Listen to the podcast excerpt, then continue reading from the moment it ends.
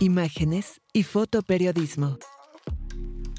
Omar Torres expone sus perspectivas con cuatro décadas de experiencia tras la cámara y frente a la noticia. Un podcast sobre fotografía digital, análisis, medios de comunicación, tendencias, procesamiento de imágenes. Bienvenidos.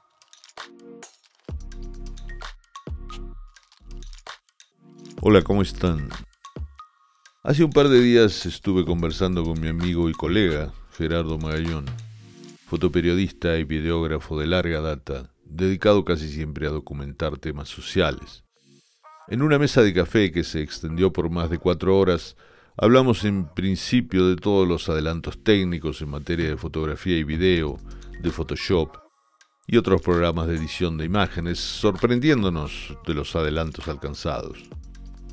Pero una de las preguntas que surgió en la charla es qué busca la gente que a diario se retrata en cualquiera de las redes sociales tratando de atraer seguidores.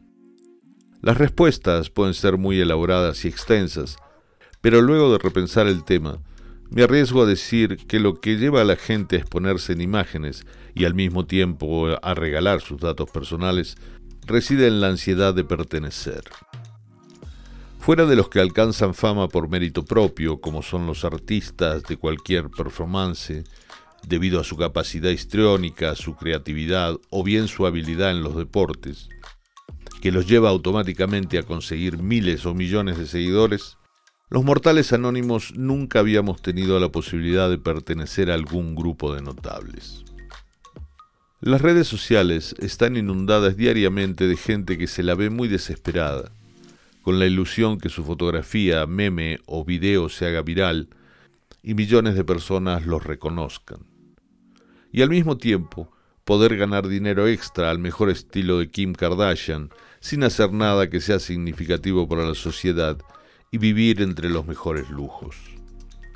De esto se puede deducir que aquellos que buscan de manera desmesurada pertenecer lo hacen para alcanzar ese mundo de fama, joyas, champagne y yates navegando en aguas azules donde la vida goza de una felicidad sin límites.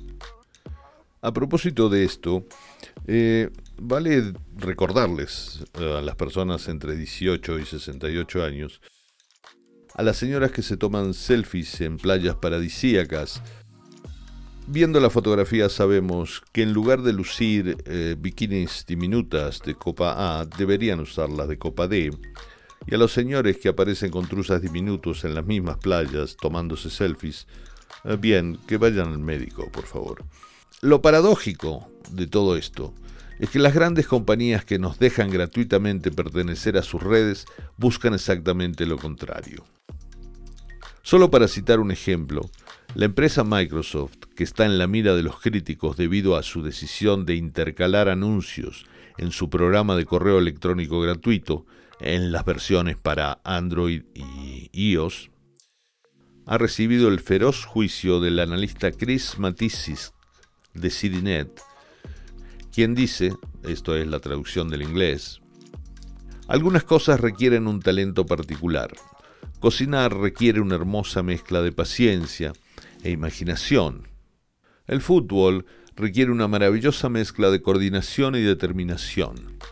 Por otro lado, Molestar a tus clientes requiere una mezcla cobarde de frialdad atroz e indiferencia sublime. Sin embargo, uno puede pensar que si la empresa Microsoft nos da la posibilidad de contar con un programa gratuito, entonces tiene el derecho, sin avisar, de intercalarnos correos electrónicos de publicidad, con el engañoso modo de hacerlos aparecer como correos normales, cuando en realidad el propósito es netamente comercial. Además, en los hechos, la aplicación de correo no es gratuita, pues el servicio está sobradamente pagado con la adquisición del software Windows. Así, siguiendo los pasos de Facebook y Google, Microsoft ahora se suma al bombardeo masivo de publicidad para que nuestras aspiraciones suban a niveles que son inalcanzables, o bien intercambiables por deudas que heredarán nuestros nietos. Sumado a esto, esta misma compañía tuvo que disminuir el nivel de vigilancia de su protocolo en Office 365 en aquellas empresas que utilizan ese software para medir la productividad de sus empleados, considerando el tiempo que los trabajadores pasan frente al programa. Esto redundaba en evaluaciones de productividad claramente violatorias de los derechos a la privacidad de los empleados. Ante esto, si queremos entender cuáles son los objetivos reales de los gigantes de software, podemos mencionar el movimiento que se está presentando en Estados Unidos llamado Quiet Quitting, que podría traducirse como renuncia silenciosa. Este fenómeno implica hacer solo aquellas tareas requeridas por la dirección de una compañía, o dejar el puesto de trabajo a la hora de salida establecida en el contrato, algo que, para los latinoamericanos, y también para muchos europeos, es la rutina normal de trabajo, pero que en algunos países con feroces políticas comerciales significa una falta de interés por lograr una mayor productividad. De manera que quienes presionan a sus empleados para trabajar horas extras gratuitas, como en Estados Unidos, o aquellos que expresan el condescendiente échale ganas en México, en realidad lo que están haciendo es que los empleados aumenten significativamente su productividad sin que a las empresas les cueste más dinero.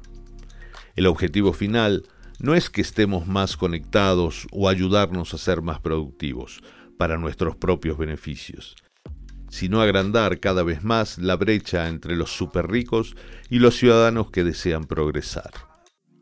Por eso, las redes sociales hacen que sea una ilusión constante, casi imposible de alcanzar, la aspiración de pertenecer a ese mundo mágico de los billonarios. Cada fotografía subida a las redes, cada consejo de superación personal o cada risible anuncio sobre lo que nos deparan los astros lleva escondida la triste soledad y desasosiego de los que se sienten perdidos en la nebulosa inmensidad de un mar que no deja avisorar sus orillas. Si se unen los puntos por cada noticia desalentadora en materia de tecnología, no es difícil inferir que estamos en un novedoso y sofisticado modelo de esclavitud, en el que se reclaman los derechos mínimos de las personas y al mismo tiempo se les presiona a éstas para que al final solo se enriquezcan los que ya poseen fortunas incalculables. El resultado es que las guerras del futuro, que deberán librar nuestros bisnietos, no serán contra los robots, sino que auguran cruentas batallas contra los que secretamente hoy están por una nueva esclavitud. Y por el momento, estos últimos nos llevan la delantera.